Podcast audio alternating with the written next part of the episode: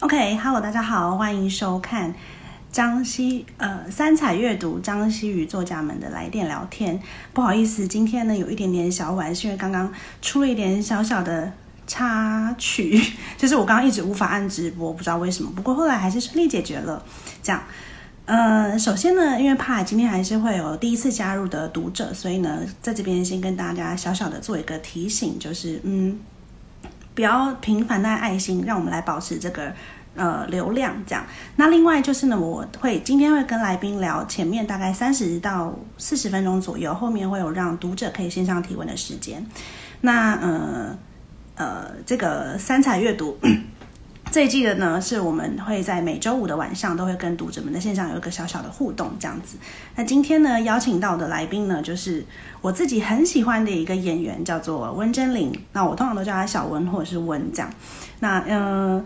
我之前有一次有机会有跟她见到面，这样，然后她本人是一个非常有气质的女生。因为那个时候我记得是那个一把青刚演完，所以我见到他的时候很想要喊他莫婷，就觉得好想要喊莫婷哦。这样，那今天很荣幸呢，可以邀请到他。其实私下呢，就是我跟他有好几次，就是呃，有很应该是也不是好几次，就是我们都会有一些小小的互动。这样，他一直都是一个非常温暖的人。我记得有一次我好像做噩梦吧，忘记了，然后呃，我就。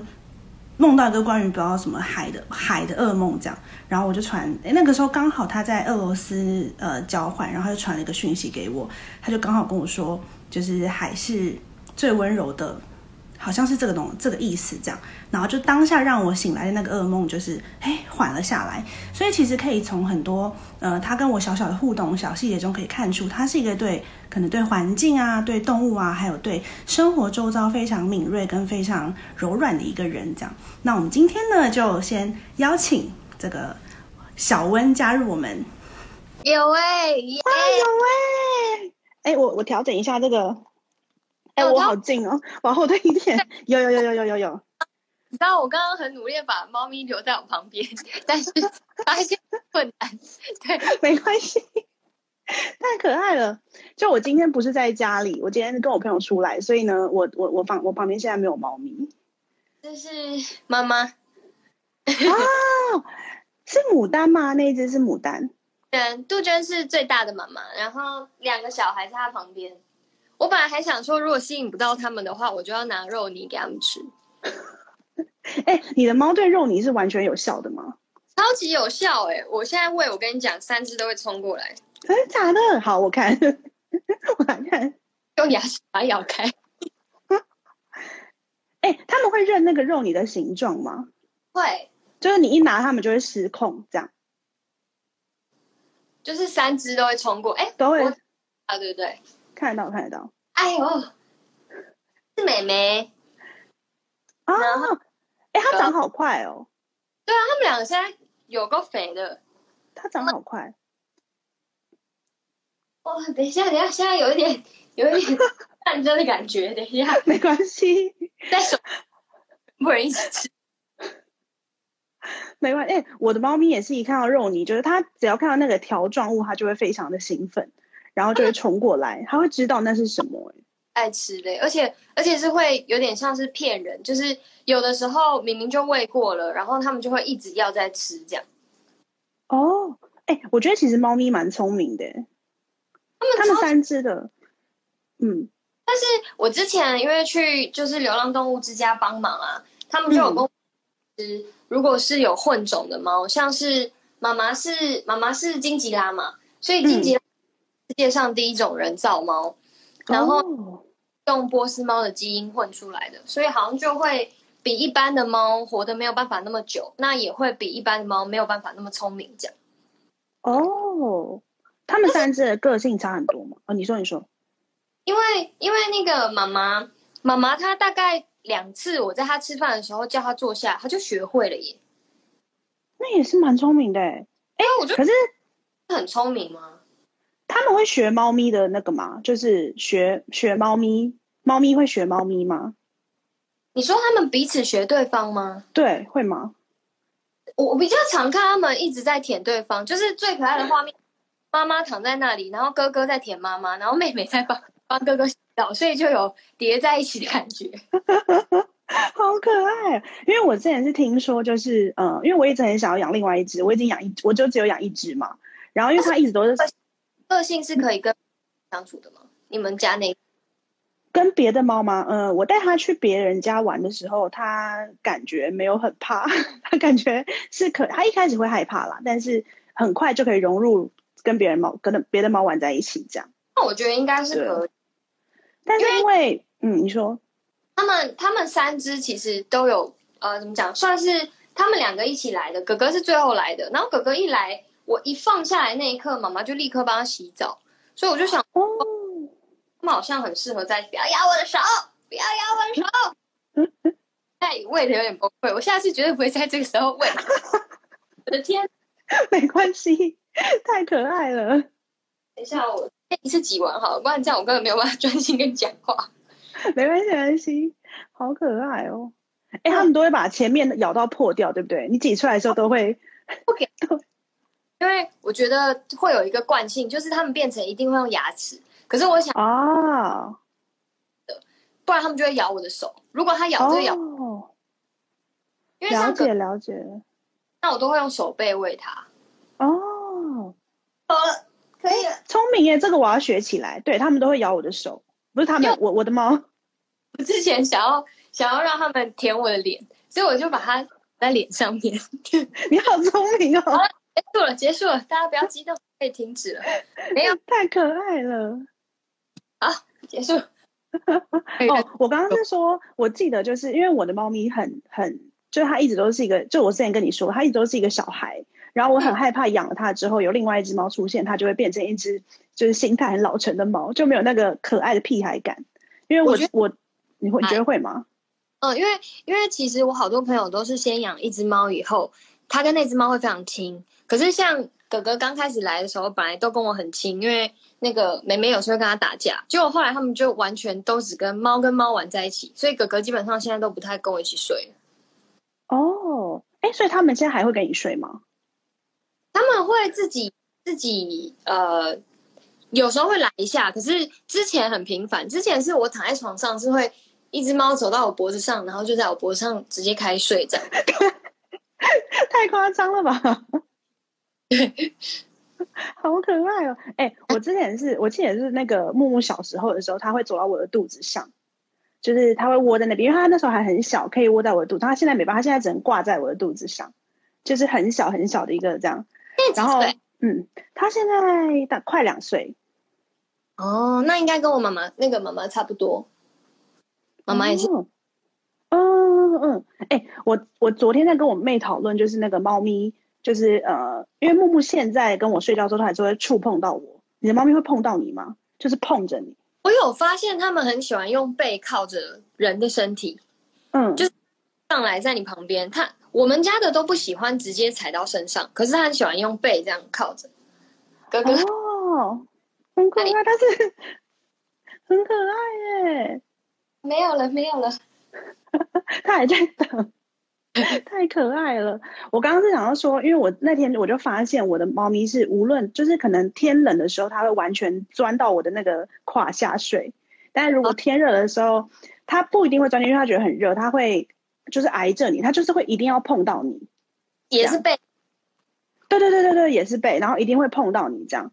然后因为我我最近在看那个那本书叫做《依恋效应》，然后我就发现，因为依恋效应是在研究那个就是人的呃依恋的呃依恋模式，就是可能从人小时候他的触碰会影响到他的呃他的人际关系，或者他对于他对于人际的反应，会由他很小的时候的触碰。去做一个延伸，或者是会有受到影响啦，这样。然后我那时候就，因为我就想说，我也没有什么人可以那个观察，我就观察，我觉得猫咪就是这样。哦，真的，就是会，真的，它就是会，我，嗯，你说，你说，这本书，对，依恋效应，嗯。他们现在一直在我的下方，在没有人看得到的地方咬我的手，所以我就是得分裂，没问题。就很有趣，因为我那时候就想说，嗯，因为那个依恋上有一个有一个安全型依恋，意思是说，就他小的时候，当小的时候的人如果需要，呃，比如说我们需要我们有需求的时候，我们会哭啼嘛，婴孩会哭啼。那如果父母或是身边的人给你了一些抚触，我觉得尤其是触摸抚触，会让你觉得哦，这件事情是被接收到的。那这样子的人长大之后会比较愿意在嗯别人面前表示表现出自己的脆弱，因为他会觉得今天我如果表现脆弱的话，呃，对方是可以接受的，而且是我不会给别人带来压力的，就是抚触会有这个影响，这样。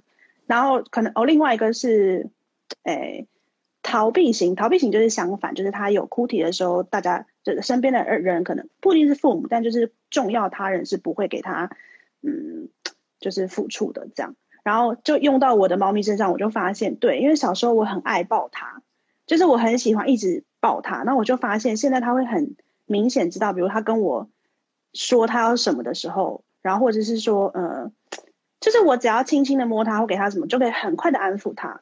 就是哦，原来猫咪跟人一样，对啊，蛮有趣的。我之前刚开始跟哥哥，就是那个橘色的。橘，它就叫橘。我刚开始养哥哥的时候，它比较皮，就是它会一直乱咬东西。然后因为它是后，然后有跟妈妈分开过，所以它会一直在妹妹睡觉的时候去咬它。然后我很常会被它弄到，就是觉得很生气。所以我之前啊，就是会在它做一些事情，比如说呃要去偷吃东西的时候，我就会 他。然后我后来大概维持了两三天之后，我发现他越来越。越来越孤僻吧，就是他有一点，嗯，就是他会没有那么，没有那么亲人，他可能是到我旁边睡的。可是当我这样子之后，他就会开始，比如说我一站起来，他可能就会先跑掉，类似这样。所以我就就换了另外一种方式，就是每一次只要他去咬美眉，我就会去摸它，然后或者是他一直叫的时候，我就会去摸它，我就发现他改变了他的行为模模式。就他就他其实还是有办法改善这件事情，但是是用嗯给他知道，所以就变成本来对他有某一种，就是有时候会有一种火大的感觉，就是因为这样的关系变成相反，就是现在会有点喜欢他。对，我之前那个我一开始养那个猫咪的时候，我朋友就跟我讲说，因为一开始的时候我我没有我没有养过自己用自己的。在生活中养过就属于我的猫，就我可能以前是一个大家庭啊，然后有大家有养狗啊什么的，就它不会跟你生活这么亲近，所以其实一开始猫咪来到我的生活中的时候，我很不能适应，就我会觉得我不知道怎么定义它，就是它到底是一个，因为感觉很像是猫，可它每次看着我的眼睛，就会觉得它好像看懂什么，就好像它都知道，对。然后那时候我在养的时候，我朋友就跟我讲说。就是猫咪是一种，嗯，我我朋友那时候其实是跟我讲，他说如果你要跟猫咪玩，你就要认真玩，因为它会知道你在分心。对，然后我就发现，哎，这也很像是，是不是你之前跟我说的？就是其实每一个动物的，是你跟我讲，我记得是你跟我说的，就是他们的灵魂是，如果当你愿意去跟他共感的时候，他会感觉到，就是你你们两个会发现，你们两个灵魂是共同存在的，这样。好像是你先跟我说，觉得好。像蛮确切是这样子的，因为我平常就是，比如说我很赶着要做什么的时候，或者是我不得不在某些时候敷衍他们的时候，就比如说赶着出门，然后要赶三只每一只好好的告别，然后当我越赶或者我越急，看着他们跟他们就是有一点点对话的时候，我有发现他们比较，你你感觉出来他们比较心，就是心里面好像不是很舒服，所以我就会。后来我就会花长一点的时间出门，就是一直去改善我跟他们相处的方式。而且，其实我有发现，之前会觉得养猫，因为猫很可爱、很 Q，然后好像可以疗愈人。但真的实质养了之后，其实是你会有很多新的负担，就是不管是金钱上的，或精神，对，所以。养之后会发现确实很辛苦，但是你还是会，你你我会觉得我一直从他们身上学到很多东西。对，嗯，我有我有觉得，我那时候后来就是养到后面，我就发现他很像另外一个室友，就是他，因为他会有他会有自己的脾气，他就是因为我就发，因为有时候你知道，我记得有一次上次发生一个很好笑的事情，是他好像要跟我。他好像要跟我就是跟我说他他要吃哎吃东西，因为我那天晚上睡前可能忘记帮他加他饲料，因为他是早晚吃这样，然后他跟我讲他要吃东西，可是因为我就以为他可能是呃想玩，但我就要睡觉了，所以我就没有理他这样，就后来他就跑去开我妹的房门，然后后来就是因为我就发现他开人家房门之后，我就赶快去制止他，然后总而言之，我就一直都没有意识到他是要吃东西。然后等到我经过，就是我去制止他回回我房间的时候，看到他的那个 那个盘子是空的时候，就想啊，完了，他是忘了要吃东西，所以就赶快帮他夹。结果那天晚上他就不跟我睡，就他会知道，就是你没有对 对。但我觉得你刚刚说到那个猫咪，就是养猫有很多学习这件事情，我很有感的，因为我觉得除了那个呃。除了那个负担以外，我觉得会让我的生活变得有很勤快。我不知道怎么讲，就是因为我以前是一个很不喜欢，这样很好笑。我以前很不喜欢整理我家，我觉得 就是，我就会觉得，对，就是因为也没差嘛，这样。但是养了它之后，我就会觉得不行，我每天都要吸地板。对，我也是，因为我很怕吃到东西。我也是，就是它根本上的完全改变了我的生活模式。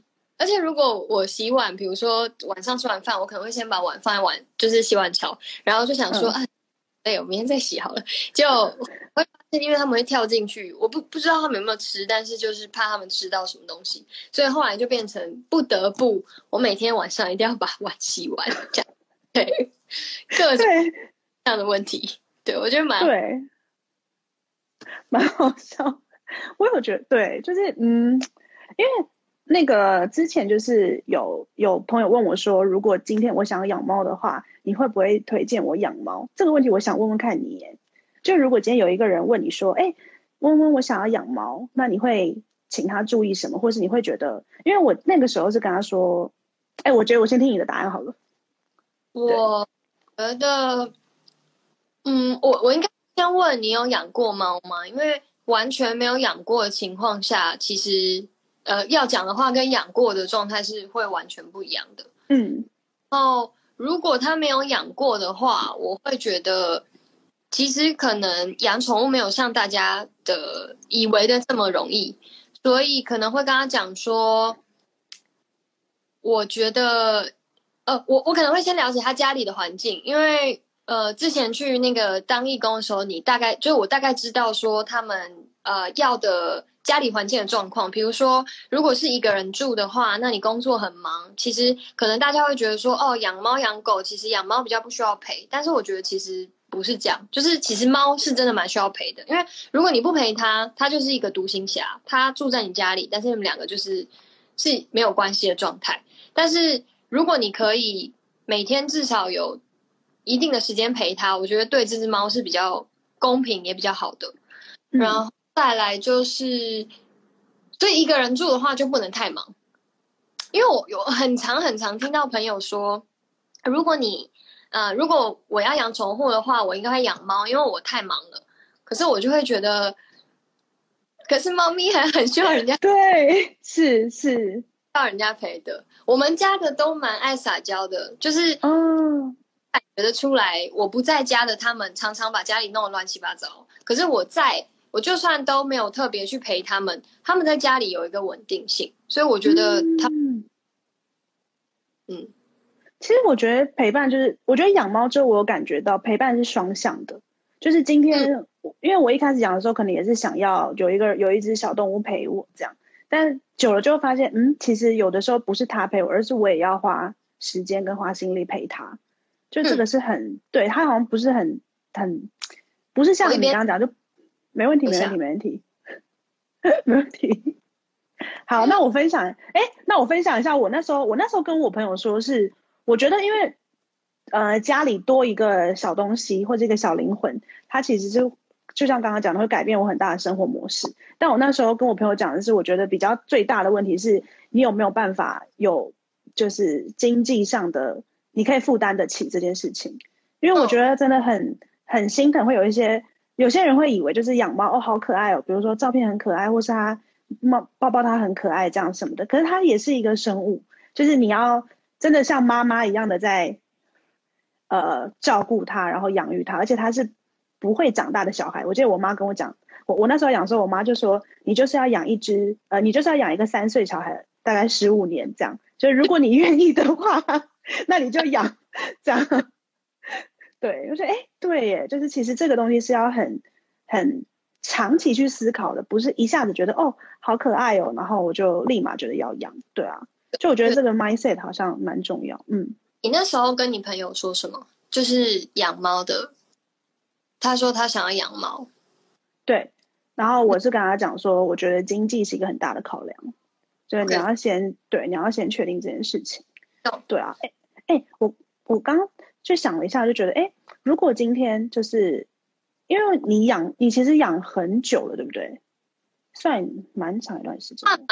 可是我其实坦白说，我觉得，呃，我现在有另外一只猫在另外一个家，它它它刚开始相处的时候，我觉得比较像是在放养的一个状态，就是没有特别花时间一直在陪它，所以它的呃就会很自然而然变得比较野。那因为我那时候。带回来一起住，可是因为妈妈已经确诊有猫艾滋，那它可能也会有，可是要六个月大的时候检验才会准确。所以我就在想说，那那我就先检验出来确定的状况，不然如果他来，他们只要一打架，血液有感染，呃，或者是有那个身体上的一些接触的话，他就会被感染到猫艾滋，就会比较差。哦。哦，对，那这样我觉得确实要分开。嗯，哎，那个，如果啊，就是因为你三只猫跟我一只猫其实差很多，就是你会很明确的知道三只猫的个性不同吗？呃，其实超明确的耶。我觉得它最它最就是妈妈最夸张的状态，就是它非常的爱吃。它爱吃程度是，只要我一站起来，它就是无时无刻都在幻想我接下来要。它吃，所以它就好可爱哦。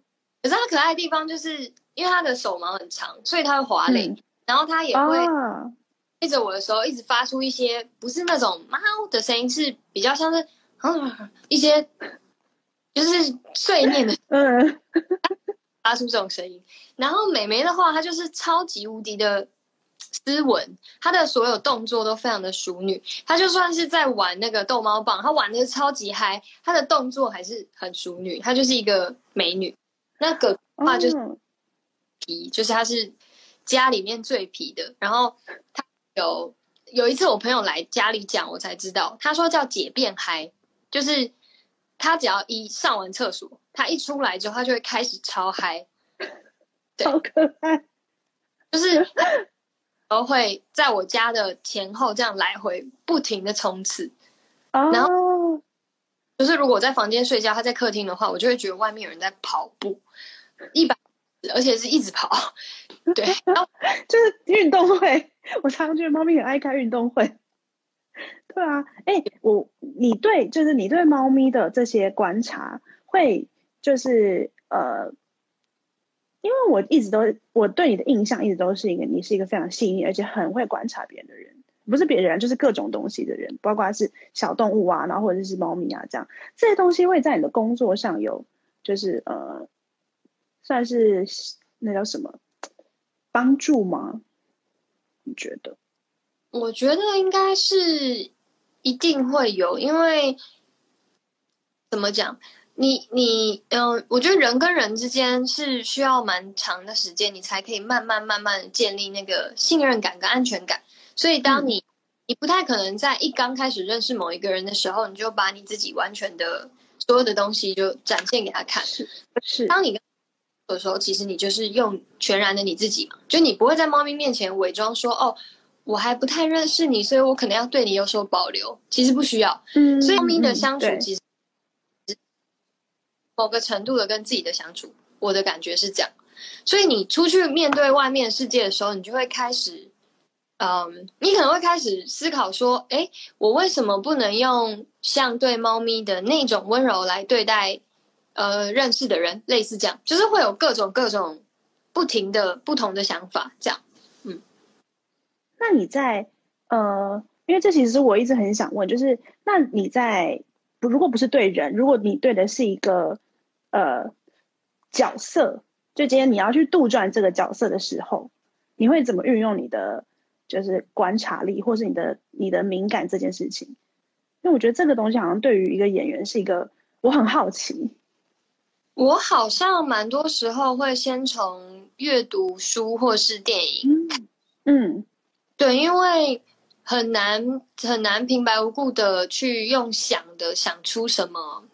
你你因为你就是你自己，所以你得要接触一些新的，比如说，当你看电影或是当你阅读书籍的时候，会有很多新的东西进来。那那个新的会促使你有不同的想法跟选择，还有可能性。对我其实呃，就是旁边堆满了各种 今天想要推荐书籍，可以可以可以可以。然后其实这四本是我那时候啊拍傀儡的时候。就是看的，嗯，然后有两本是那个毕奇林跟李先德写的，然后跟呃朋友送的，哎，这可真的很那叫什么？好好好好历史感哦。对，因为它 对，因为它是一个历史故事，嗯，盖住了哦。他们说我被字盖住了，那那我拿高这样可以吗？可以，哎，到时候你可以把那个书单再给我们。可以啊，可以啊，但我对对对对对。而且我觉得很好笑的是，我今天想说，我希望这直播带给大家一些什么。然后我就想到，因为我昨天去整蛊，然后呢，就刚刚好，我有一本书，它在，然后我就想说，我要找几个，我觉得在每一次整蛊，或者是每一次我自己哎自反，可是可是我没有办法把它弄正，就是没关系，我念一下图位。呃，穴位按穴位 穴位按摩图，我在讲什么？穴位按摩图点。我我觉得很酷，是它其中一个，我觉得应该大家都有听过那个穴道，穴道叫百会，它的位置在呃耳朵刚好平上来，差不多这里。然后你按的时候会有一点点，有一点点，算有一点点。呃，有一种疼痛感，但不是一般会有的疼痛感。它在上面形容的是钝痛感。嗯嗯，这里是百会穴。然后，因为我觉得头的这个穴道很常会在按摩或者是在整骨的时候会按到。它其实有能就是舒缓一些身体的不适啊，然后也可以让呃提神醒脑。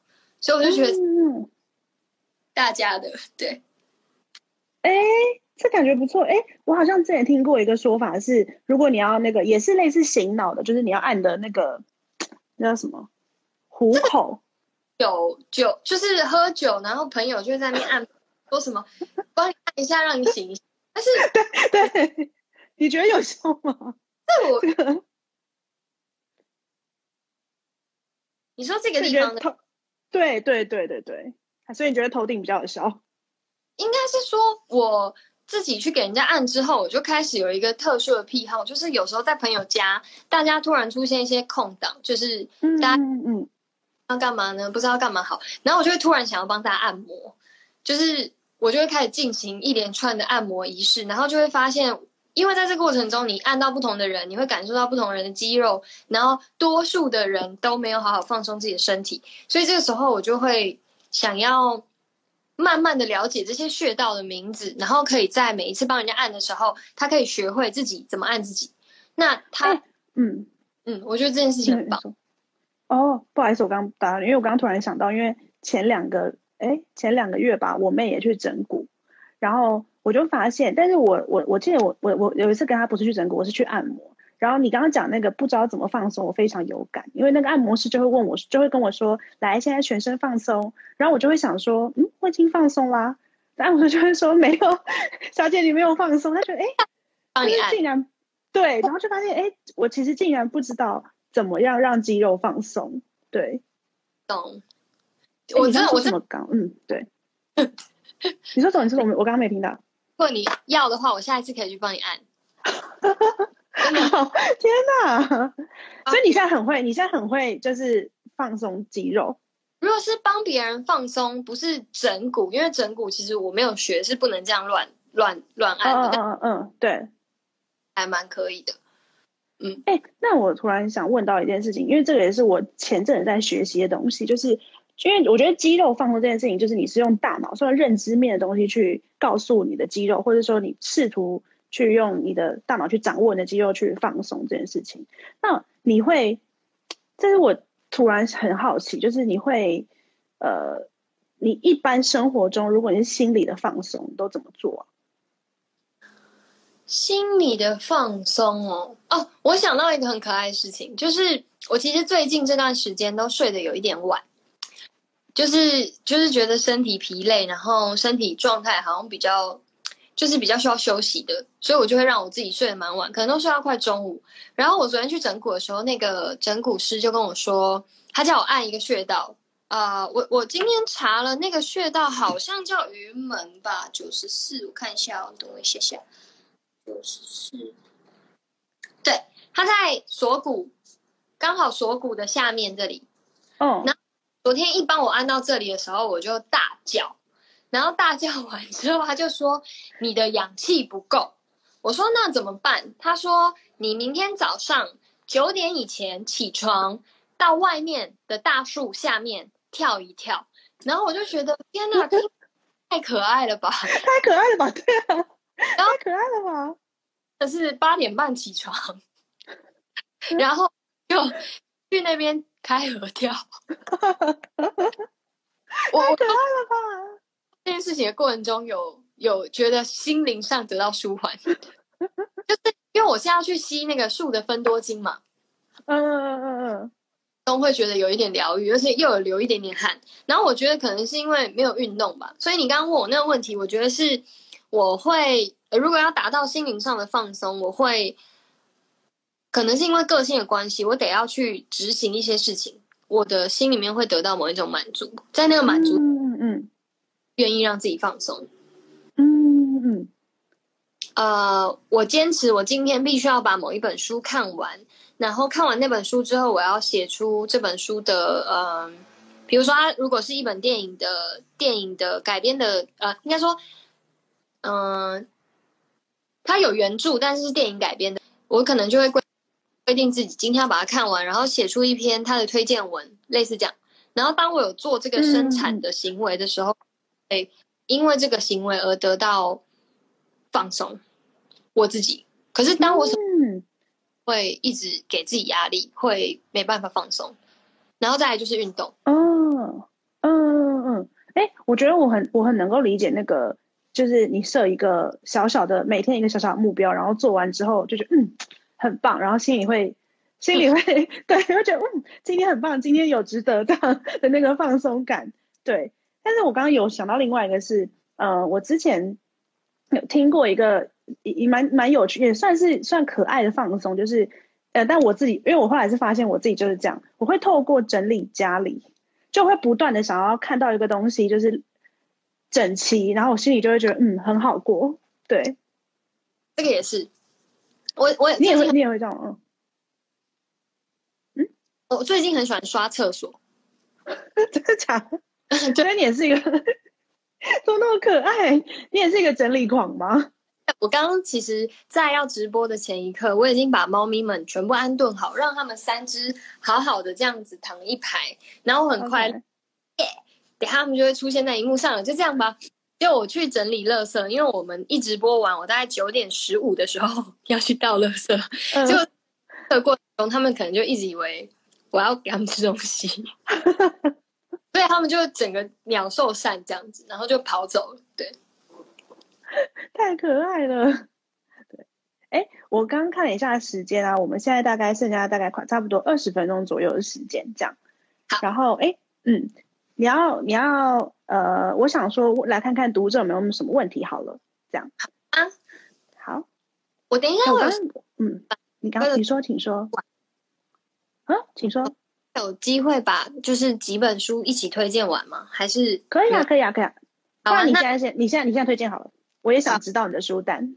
呃，我我我其实对我都是一个很随性的在阅读的状态。我最近有在研究占星，所以就有。其实这本书它不，我我在阅读占星的时候，哎，为什么他们说我声音会断？哎，都，可是我连家里网络它看起来，嗯，就是有的时候会小断，但应该是啊还好。呃，这这个书其实是我在帮朋友看他们的命盘的时候，我才会去特别翻它，不不太是那种我因为我它它的内容其实我有点难全部背起来，所以我阅读它的方式大多时候都是呃遇到一个新的人，然后我在知道他的命盘之后，来拿这本书看一看之后，再再记得一些记得一些，然后慢慢把书里面的内容背起来，这样。嗯，哎、我对这个也很有兴趣耶。我们下次可以来研究，我可以一边帮你对啊，也太幸福了吧！就是身心灵的放松，身体跟心理都放松对，我还有啊！谢谢你。而且我在我在就是拿出它的时候，看到背面自己的推荐的时候，就觉得有点感动。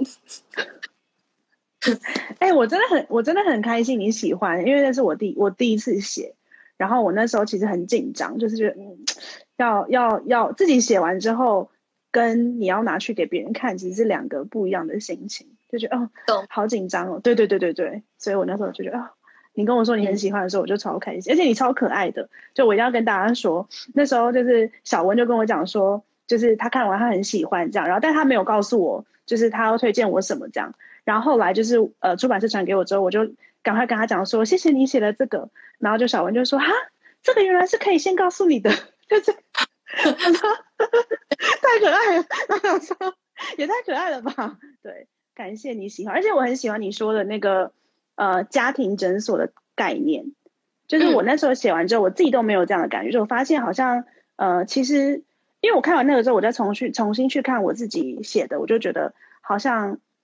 呃，每一种每一个角色啦，不一定是书里面的，可能我们人生中、生命中遇到每一个角色，就当我们对他有所学习的时候，就是这个世界就是我们的家庭诊所这种感觉。所以那时候，你那时候给我那个那个呃推荐语的时候，我很感动，谢谢你。是我谢谢你。对，哎，有人说想听那个占星的心得，很可爱。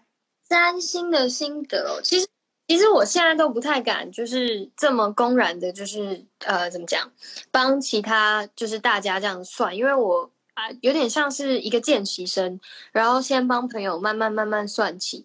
我觉得是，其实他蛮蛮浪漫的，因为你会发现你身边有很多朋友跟你有某些共同点，可是因为如果要要讲占星的话，它真的太复杂了。就是一般我们可能只是在看命盘，就是你的出生，那大家大概知道就是哦，我的太阳、月亮、上升。但是其实还有同时还有很多，就是水星、土星、火星、木星。那你在那个时候出生的星座，再加上每一个的宫位，它会有不同的影响。那光这个就已经算足够的复杂了。那我们还有在就是了解一些行运，行运就是你出生后的，嗯。要把你出生的时间换成格林威治时间，然后换成格林威治时间之后，你又要呃把每一天的你你接下来出生的每一天，等于是你呃你的运势的每一年，所以那个的每一天发生的事情，每一个星星的走走向都会影响你一生可能会遇见的一些运势，有点像这样，所以它其实非常非常的庞大，它是一个极度庞大的学问。对，哎那你会，你会，因为小时候我有这样想过，就是当我了解了，我就好像可以，就是你刚刚说的嘛，预示到自己未来的一些事情。就我可能会，呃，像有些人可能就会知道要避开什么，或是知道自己可以做些什么这样。那我好奇，你会觉得，就你怎么看待？有些人会说，命运是掌握在自己手上的，这样的话，我觉得是，嗯、它它确实可以供你参考。比如说，假设你知道说，嗯、你天生出生的时候，火星，火星代表你生气的方式跟你的呃工作的冲劲。那如果你天生火星在比较弱的位置，那你可能就是一个本来在面对到工作的时候，你你你就会第一个反应是哦，我好不想去，我好不想工作。可是当解这件事情，你就会知道说啊，那其实我我是一个很正常的人，因为我确实在出生的时候行星是这样子走的，所以我嗯做事情的时候会比较没有冲劲。可是没有关系，我依旧可以做啊。就是你，你可以换一种态度去面对你的人生。比如说，如果你不把工作当成工作，你把工作当成兴趣，或者是你把工作当成你在工作的过程中可以交到朋友，你可以学到东西，那不是以工作的心态的时候，是不是就可以把这件事情化解掉？类似这样，一种解法。可是同时你又可以了解你自己。嗯嗯，对，其实我觉得我现在都觉得看这些我会很好奇的原因，是因为我都会觉得，嗯，我可以先知道什么，然后可以进而反过来掌握自己，反而就不会觉得哦。呃，因为我觉得常常会有那种，就是啊，我就是这样的人啦，这样。可是其实换一个角度，就是对，还是不一样的掌握方法。嗯，我觉得就是不是诶很喜欢。我知道了，所以我就因为我知道我天生就是一个这样的人，所以我也就让他这样去吧。我觉得可能不是一个比较消极的状态，就是会是啊，原来我一直会这样子，是因为我原原始是有这样子的命盘呐。但是没有关系啊，我可以用另外一种方式来面对我天天生有的这个命盘，类似这样。嗯嗯嗯，我很喜欢这个观点呢。睡着了，哎他们 也太仔细了吧？对。哎，猫咪睡着了吗？好可爱哦！睡着了吗？嗯，哎我觉得啊他写的，我也很喜欢他这本。嗯，他的文字能力表达真的非常真的真的很厉害，就是很明快，节奏很明快，然后没有什么冗言赘字，然后清楚的把一件事情讲完，这样。而且那时候跟他，嗯嗯嗯，你说你说你说，嗯、没事，我说完了。哦，好像我们都会不小心卡到一下。对，没关系没关系。对我那时候是跟我跟他直播的时候就有，我就有感觉到，就是嗯，哦，就是我也是我前几天写的那个，就是哎，因为我觉得明快的，就是明快或是明亮的，他给我的感觉是很，我第一次读完的时候觉得非常的理性跟很细腻的这样。然后后来我发现，就是我很着迷于他的文字，有一点就是你可以从中看到他那个很感性的部分，就是那一个平衡，他对自己的平衡的掌握，会让我觉得很迷人。对啊，嗯，感谢你的介绍。哎，还有下一本吗？还有诗集，我觉得它黑色的，我现在有点不敢看，因为就是此刻是多么的值得放弃这一本，我会担心它有一些比较哀愁的部分，所以我就先，我现在呃先在读这本。哦，那阳个连阳光也无法偷听。它它里面呃描述小朋友的，我觉得非常的可爱。小孩，等一下，我找一下。好，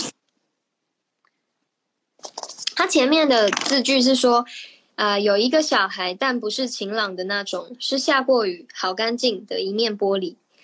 我看到这里，我就觉得天哪，喜欢好可爱哦！嗯，对，好可爱哦。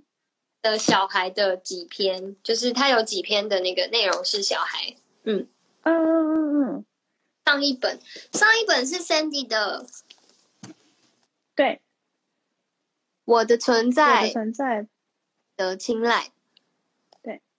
我的存在本来就值得青睐，是 Sandy 的。其实我觉得，嗯、就是刚刚这几几本书好像都蛮能够带给大家一些力量的，在这个就是疫情的时候，嗯。然后我其实自己私心的，就是拿了朋友的书，哈，羽西的摄影机，嗯，时差意识。我我觉得应该会有人就是帮我截图，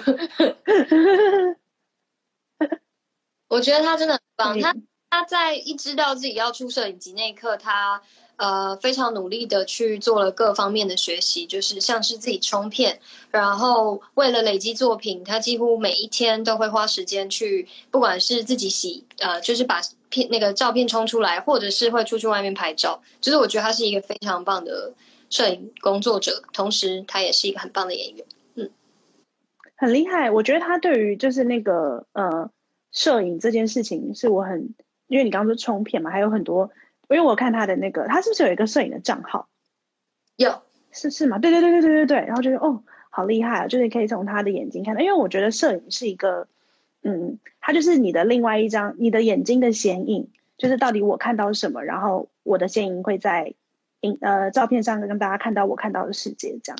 就是我觉得那会看到那个人，就像一个照镜子一样。我看到这，我就知道哦，原来你是你的心里是呃，就像那个那一句话是说什么？你看到什么，你心里就是什么。嗯，像那个是，对，忘记那是忘记那个是什么谁说的？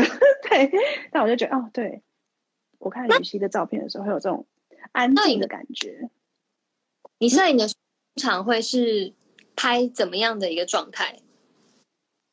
我摄影的时候，因为我是一个很喜欢呃找光的人，所以我摄影会比较喜欢有光的地方，就会很希望光进入到我的画面里面来。这样，就是这是我的我摄影的状况，就是无论他有没有人像，他可能只是一个呃，就是可能我房间，然后木木躺在那边，或是没有木木，我就发现有光进来，我就很想要拍。嗯，这样。对你呢？因为你也很喜欢摄影，不是吗？特别喜欢拍光。对我特别喜欢拍光。我有一个摄影师朋友，他叫 Doris，他也是，嗯，他很常会，就是你从他的作品里面，你会看到他非常多时候在拍一些光的反射，嗯，不管是到太阳或者是光的反射，然后我就发现他很适合用这个来，就是比如说做一个摄影集，或者是可以办展览这样，嗯，哦，很棒哎，哦。好，因为我那个时间有点，我们的时间有一点，有一点差不多。因为我怕我们等下如果一讲下去的话，会突然的 把把大家打断这样。对，因为我现在差不多剩不到十分钟的时间这样，然后就要做一个小小的呃小总结。很感谢你今天跟我们周五的对谈这样，而且我觉得真的很闲话家常，很开心哎，对，真的很像很像在讲电话，很放松的状。对，然后在讲电话讲，然后谢谢你跟我们分享，无论是你的猫咪啊，还有你喜欢的书，还有占星跟整蛊哦，这件事情 好可爱哦。对，我们现在是 要先可爱了，呃，看大家的问题吗？还是对对对，因为其可是其实时间时间差不多了，因为我怕等一下我们回可能会呃会有一点超过时间。好啊，所以对，结束了，对，差不多要结束了，时间过好快。本来还有要推荐的四本书，我就直接，哎，好啊，好啊，没问题。这个是呃，因为之后会有公司会有那个影集，所以可以推先阅读。然后跌破的话是四月三十号会上一部电影叫《抽丝剥茧》，那我觉得这个作。非常适合写侦探悬疑类小说，他非常非常的，他文字太强了，我觉得他太适合改编所有的他的书来做电影。然后，呃，代笔作家是郑怡农推荐给我的书，我还没有看，但是他那时候一天就把它看完了，极度的喜爱，所以我现在正要看的书单。然后就是那个我们可爱的可爱的通灵少女的书，你可以从她的那个文字里面得到很多力量。好。谢谢谢谢小温，不 谢谢谢谢。那我们那我们就要跟大家说晚安了，差不多要，因为我怕上次就是有一点，我就讲超过，然后就断了，这样，所以大家晚安，谢谢大家，拜拜，感谢大家，好可爱哦，哦，呃。这个影片呢，下礼拜三的时候，三彩会重新呃呃上传到 YouTube，所以大家就可以，如果今天没有跟到，或者今天有听到没有听不清楚的地方，因为可能有一些断断续续的部分，那我们就可以下礼拜三在上面看这样。然后小温的书单呢，我们之后也会就列成完整的给大家，这样感谢大家，好可爱，极度厌世，他怎么那么可爱？太可爱了。OK，晚安，拜拜拜拜，晚安晚安。